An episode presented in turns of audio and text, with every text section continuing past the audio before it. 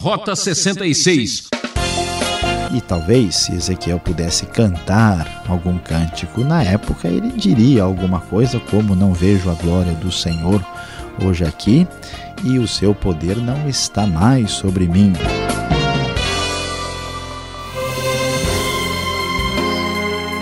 Rota 66 segue a trilha dos profetas do Antigo Testamento na etapa do livro do profeta Ezequiel. O professor Luiz Saião explica os capítulos 8 até 11 e diz como Deus reage ao pecado. Não vejo a glória do Senhor hoje aqui. O que é mais importante para você? O que tem valor na sua vida? Família? Carreira profissional? Seja lá o que for, é fundamental saber o que Deus pensa disso tudo. Acompanhe agora a meditação deste estudo.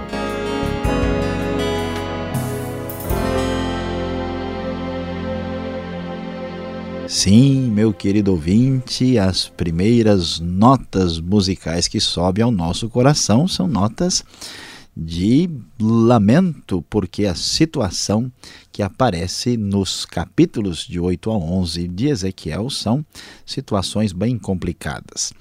Logo no começo do capítulo 8, lendo o texto na nova versão internacional da Bíblia, nós ficamos sabendo que no quinto dia do sexto mês do sexto ano do exílio, eu e as autoridades de Judá estávamos sentados em minha casa quando a mão do soberano Senhor veio sobre mim.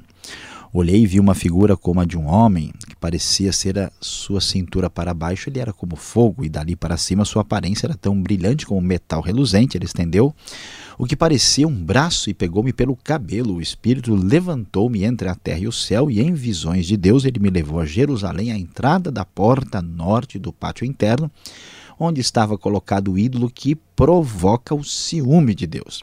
E ali diante de mim estava a glória do Deus de Israel, como na visão que eu havia tido na planície. É importante destacar né, que é, a grande maravilha experimentada por Israel no Antigo Testamento foi exatamente a presença de Deus no meio do seu povo. Então, Ezequiel abre a sua visão aqui extraordinária da visão da glória de Deus. Nada é mais importante do que a presença de Deus, que é a nossa maior necessidade e essa glória de Deus acompanha esta presença augusta, extraordinária, né, tremenda. No entanto, quando Ezequiel está assim, neste momento glorioso e especial, veja só que coisa impressionante. Então, é dito a ele o seguinte: Filho do homem, olhe para o norte. Olhei e vi junto à porta do altar o ídolo que provocava o ciúme de Deus. Ele me disse: Filho do homem, você vê o que estão fazendo? As práticas repugnantes da nação de Israel, coisas que me levarão para longe do meu santuário. Mas você verá práticas ainda piores. Em seguida, ele me levou para a entrada do pátio, olhei e vi um buraco no muro. E então ele recebe a ordem de escavar o muro e ele escava e vê ali a abertura de uma porta. E a ordem que Ezequiel recebe é entre e veja as coisas repugnantes e más que estão fazendo. Quando ele entra e olha, vê desenhado nas paredes todo tipo de criatura rastejante, animal impuro, de todos os ídolos da nação de Israel. Na frente deles estavam 70 autoridades da nação de Israel e Jazanias, filho de Safã, estava no meio deles. Do incensário que cada um tinha em suas mãos, elevava-se uma nuvem aromática. Então, Deus fala com Ezequiel: Você viu o que as autoridades da nação de Israel estão fazendo nas trevas, cada uma no santuário de sua própria imagem esculpida? Elas dizem: O Senhor não nos vê, o Senhor abandonou o país. E de novo, Deus disse: Você os verá cometerem práticas ainda mais repugnantes. E então Ezequiel vai aí numa espécie de uh, de visão oculta, parece um agente secreto espiritual vendo as coisas que acontecem no cenário dessa nação apóstata.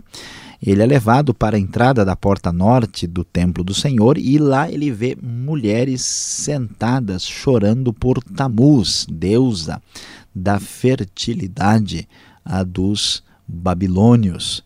Essa deusa é adorada e recebendo aqui uma espécie de veneração especial. Vê isso, filho do homem, você verá práticas mais repugnantes. Ezequiel, então, depois a entrada do templo, prossegue entre o pórtico e o altar, e ele vê 25 homens com as costas para o templo do Senhor e com o rosto, eles tinham o rosto voltado para o oriente e se prostravam na direção do sol. Então a idolatria corria solta no meio desse povo que recebe o julgamento de Deus. E assim, então, Deus diz o seguinte: Por isso, com ira eu os tratarei, não olharei com piedade para eles, nem os pouparei, mesmo que gritem aos meus ouvidos, não os ouvirei. Então, nós vamos encontrar, em função de tudo o que está acontecendo, a glória do Senhor está sendo aviltada por essas práticas repugnantes. O capítulo 9, então, vai trazer a palavra de julgamento de Deus quando a morte, a mortandade cairá sobre aqueles que romperam a aliança com o Senhor.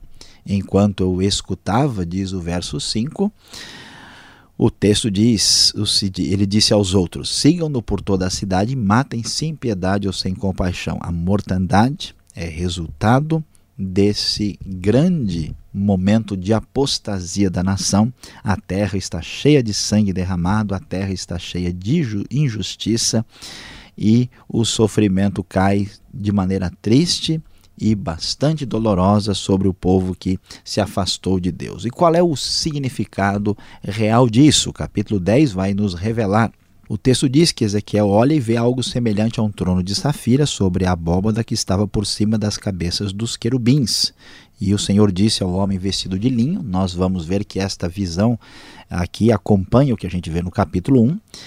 E é dito o seguinte: vá entre as rodas por baixo dos querubins, encha as mãos com brasas ardentes apanhadas de entre os querubins e espalha sobre a cidade. Enquanto eu observava, ele foi. Os querubins estavam no lado sul do templo quando o homem entrou e uma nuvem encheu o pátio interno. Então a glória do Senhor levantou-se de cima dos querubins e moveu-se para a entrada do templo. A nuvem encheu o templo, o pátio foi tomado pelo resplendor da glória do Senhor. O som das asas dos querubins podia ser ouvido até no pátio externo, como a voz do Deus Todo-Poderoso quando ele fala. Quando o Senhor ordenou ao homem vestido de linho, apanhe fogo no meio das rodas, no meio dos querubins, o homem foi e colocou-se ao lado de uma roda. No meio do fogo que estava entre os querubins, um deles estendeu a mão, apanhou algumas brasas e as colocou nas mãos do homem vestido de linho, que as recebeu e saiu. Olhei no versículo 9 e vi algo dos, ao lado dos querubins quatro rodas, uma ao lado de cada um dos querubins, as rodas reluziam como berilo. Quanto à sua aparência, eram iguais e cada uma parecia estar entrosada com a outra. Essas rodas, lembre-se, né, apareceu no capítulo 1, elas iam em qualquer uma das quatro direções, as rodas não se viravam enquanto os querubins se moviam, elas seguiam em direção, qualquer direção à sua frente sem se virar. E é, ali nós vemos os corpos com as costas, as mãos e as asas cheios de olhos com as suas quatro rodas, mostrando aí o, a onipresença e a onisciência divina. Quanto às rodas, ouvi que chamavam giratórias. Cada um dos querubins tinha quatro rostos. Nós já vimos o rosto aí de um era de querubim, o outro era de homem, o terceiro de leão e o quarto de águia. Enquanto os querubins se elevaram, então, nós vamos ver que estes eram os mesmos seres que Ezequiel tinha visto anteriormente.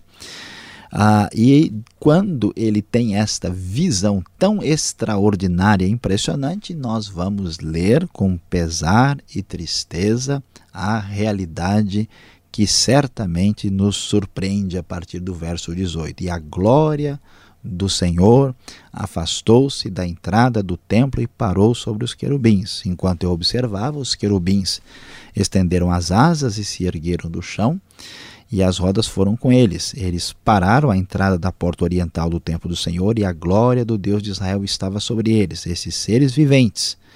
Eram os mesmos que eu tinha visto debaixo do Deus de Israel junto ao rio Quebar. E percebi que eles eram querubins. E aqui nesta visão extraordinária com esses querubins que aqui aparecem, e nós vamos ver que a glória do Senhor se prepara para afastar-se do povo de Judá, para se afastar de Israel. E então, prosseguindo, o texto vai nos falar que o Espírito ergue Ezequiel e o leva para a porta do templo do Senhor que dá para o Oriente. E assim Ezequiel recebe depois a ordem do Espírito dizendo o seguinte: Assim diz o Senhor, é isso que vocês estão dizendo ó nação de Israel, mas eu sei em que vocês estão pensando. Vocês mataram muita gente nessa cidade, encheram as suas ruas de cadáveres. Por isso, o julgamento divino está chegando e Ezequiel anuncia isso. Enquanto ele leva a sua mensagem, enquanto ele profetiza, Pelatias, um dos líderes ali, morre. Ezequiel prostra-se com o rosto em terra e fica apavorado e diz: Senhor, o Senhor vai destruir todo o remanescente de Israel. E então a palavra do Senhor vem e diz: Filho do homem, seus irmãos, seus irmãos que são parentes consanguíneos seus, toda a nação de Israel, são aqueles de quem o povo de Jerusalém tem dito: eles estão longe do Senhor. É a nós que esta terra foi dada para ser nossa propriedade. Portanto, diga: Assim diz o soberano Senhor, embora eu os tenha mandado para terras muito distantes entre os povos, os tenha espalhado entre as nações, por breve período tenho sido um santuário para eles nas terras para onde foram. Assim diz o soberano Senhor: Eu os ajuntarei dentre as nações e os trarei de volta das terras para onde vocês foram espalhados e lhes devolverei a terra de Israel. E nesse momento, nós vemos que a glória do Senhor se levanta da cidade, no verso 23, e para sobre o monte que fica a leste dela. Então o Espírito de Deus ergueu-me em visão, levou-me aos que estavam exilados na Babilônia.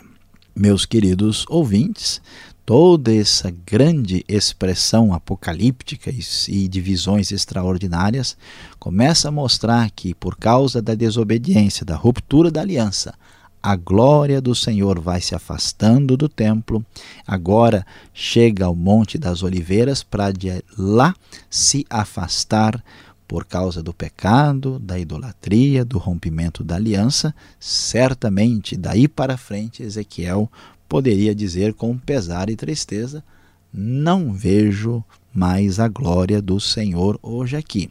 A presença de Deus se afasta do seu povo por causa dessa desobediência. No entanto, essa glória haveria de voltar. A esperança está semeada, porque Deus haveria de trazer o seu povo de novo.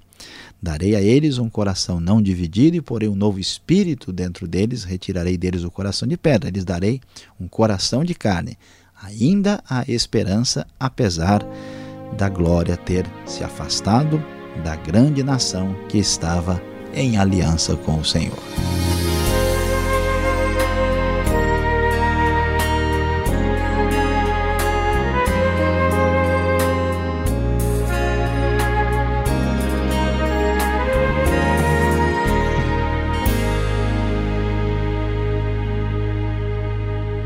Estamos apresentando Rota 66, o caminho para entender o ensino teológico dos 66 livros da Bíblia. Esta é a série Profetas do Antigo Testamento, destacando o livro de Ezequiel. Tema de hoje: Não vejo a glória do Senhor hoje aqui. Rota 66 tem produção e apresentação de Luiz Saião e Alberto Veríssimo. Na locução, Ricardo Santos. Realização Transmundial. Caixa Postal 18.113. CEP 04626970 São Paulo, São Paulo. Entendendo melhor o texto. É a vez das perguntas.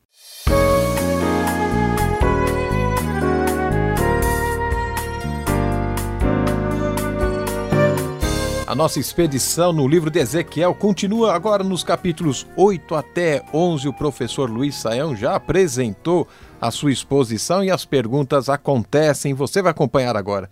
Professor Luiz Saião, o que significa a glória nesses textos e por que a glória de Deus é tão importante para Israel neste momento? Pastor Alberto, a glória de Deus é, tem a ver com essa manifestação da presença divina. Deus, né, ele é aquele que é distante, diferente, né, totalmente distinto do ser humano, né, na sua fragilidade, na sua condição de criatura. Então, quando Deus está presente, essa transcendência divina, essa magnanimidade, essa né, é, situação literalmente gloriosa se manifesta toda vez que Deus mostra a sua presença, isso acontece. Né? É, é uma manifestação especial, assim, extraordinária. Interessante como tudo que tem glamour, né, brilho, e hoje em dia chama tanto atenção, né? Porque isso, na verdade, é uma cópia muito fraca e mal feita da ideia de glória que aparece na própria Bíblia. Só Deus é plenamente glorioso. Né? E o que, que é essa glória de Deus, porque ela é tão importante? A questão fundamental é que a Bíblia vai nos mostrar que o homem não pode viver sem Deus. A presença de Deus é o verdadeiro alimento para o coração humano. Todos nós dependemos dessa presença.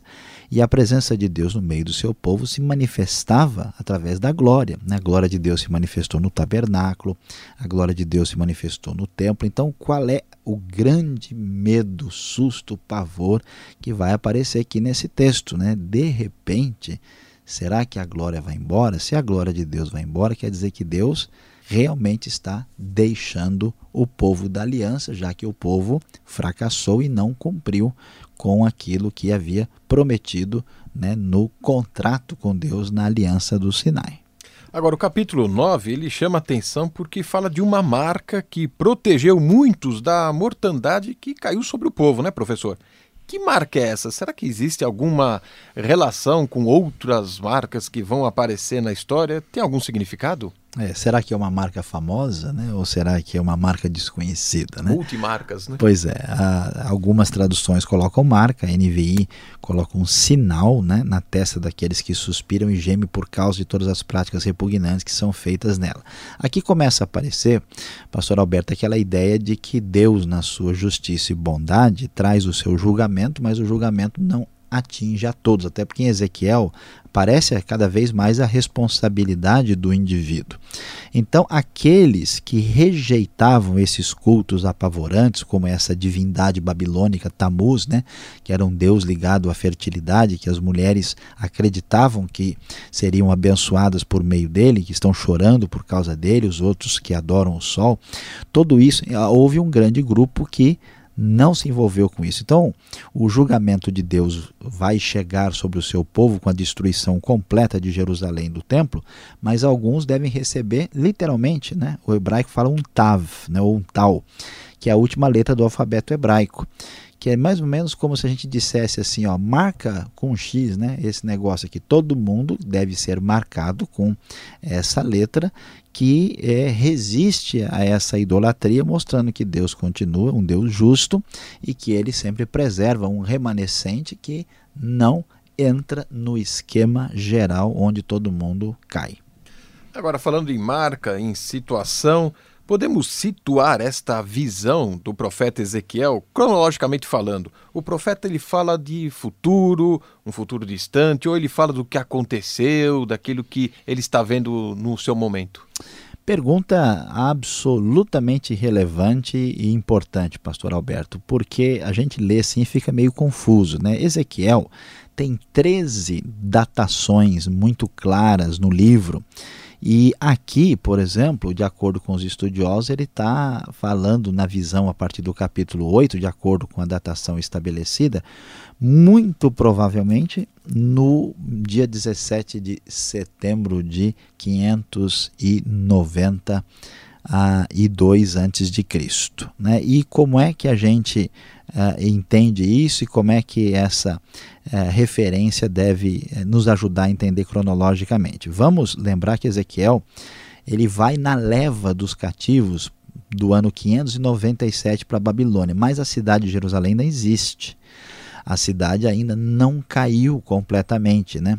A queda com, completa com a destruição só vai se dar aí em 587 para alguns autores, 586 para outros.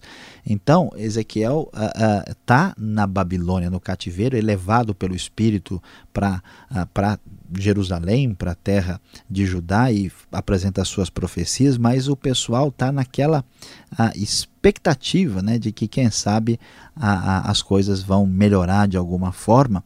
E então o profeta apresenta a sua visão e ele então está depois da invasão babilônica, no início do cativeiro, antes da destruição de Jerusalém, e ele, portanto, está falando, nesse caso, do futuro imediato que haveria de acontecer sobre o povo. Agora, qual a visão teológica do profeta Ezequiel? É, lá no final do capítulo 11, verso 19 e 20, fala de um novo espírito, tirar coração de pedra, colocar coração de carne.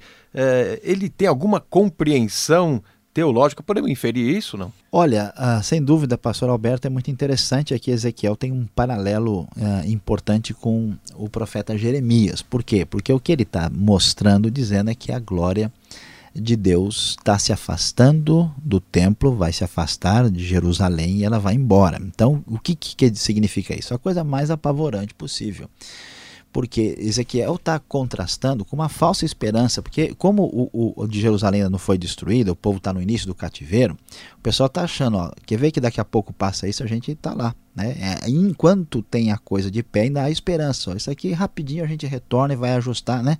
Depois a gente, né? no fim tudo vai dar certo. Né? E então, quando Ezequiel começa a dizer, ó, realmente a ira caiu, Deus está indignado, não tem mais jeito, Ezequiel aqui é um novo Jeremias enfatizando essa situação. Então e, e, o que acontece? A glória de Deus indo embora, a aliança foi quebrada, então, meu amigo, acabou. Né? E agora Ezequiel, a aliança acabou, o sonho se foi, não sobra mais nada. E aí é nesse momento que Ezequiel diz: Mas Deus não se esqueceu do seu povo. Ele mesmo apavora, morreu pela falou: Deus, daqui a pouco, sei lá, se aqui eu sobro também, não vai sobrar nada.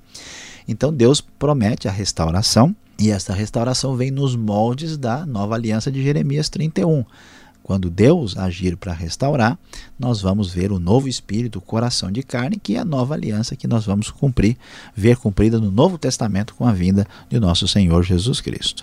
Obrigado, Saião. Você que está nos acompanhando e quer saber um pouco mais o que fazer com tudo isso, fique ligado. Vem agora a aplicação desse estudo.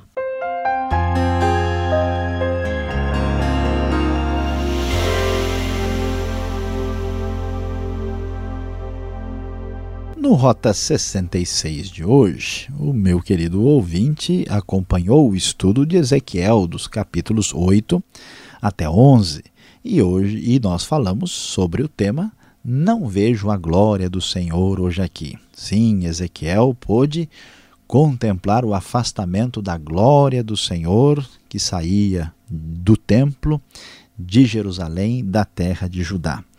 E talvez, se Ezequiel pudesse cantar algum cântico na época, ele diria alguma coisa como: Não vejo a glória do Senhor hoje aqui, e o seu poder não está mais sobre mim. E ele continuaria ainda: O seu juízo hoje vou contemplar, porque a glória foi para outro lugar. De fato, o que Ezequiel experimenta, o que ele vê, o que ele apresenta ao povo é muito muito doído, é muito difícil de ser, inclusive, digerido. Por quê? O distanciamento da glória de Deus significa que a presença de Deus foi embora. E que Deus então estava rompendo a aliança e havia aí uma expectativa, uma esperança apenas para o futuro. E meu amigo, às vezes a gente parece que não entende bem o que tem valor na vida, né? Você está preocupado com seus bens materiais, com as coisas, as bênçãos que Deus te dá, que são passageiras, com a sua família, com a sua carreira, com seus estudos, com coisas que a gente precisa considerar, mas que não são prioridade máxima. O que realmente tem valor na nossa vida? O que realmente vale aqui? Nós vemos o valor tremendo da presença de Deus, é aquilo que nunca poderá ser deixado num segundo plano, sem isso jamais viveremos. A verdadeira, a grande lição que vemos aqui nesse texto é que precisamos nos lembrar que o maior bem que podemos ter na vida é quando a presença divina nos é concedida. E assim fechamos mais um programa Rota 66. Voltaremos nessa mesma emissora e horário com a continuação deste estudo. Acesse o site transmundial.com.br e mande a sua opinião para rota66@transmundial.com.br. Fique na paz do Senhor e até o próximo.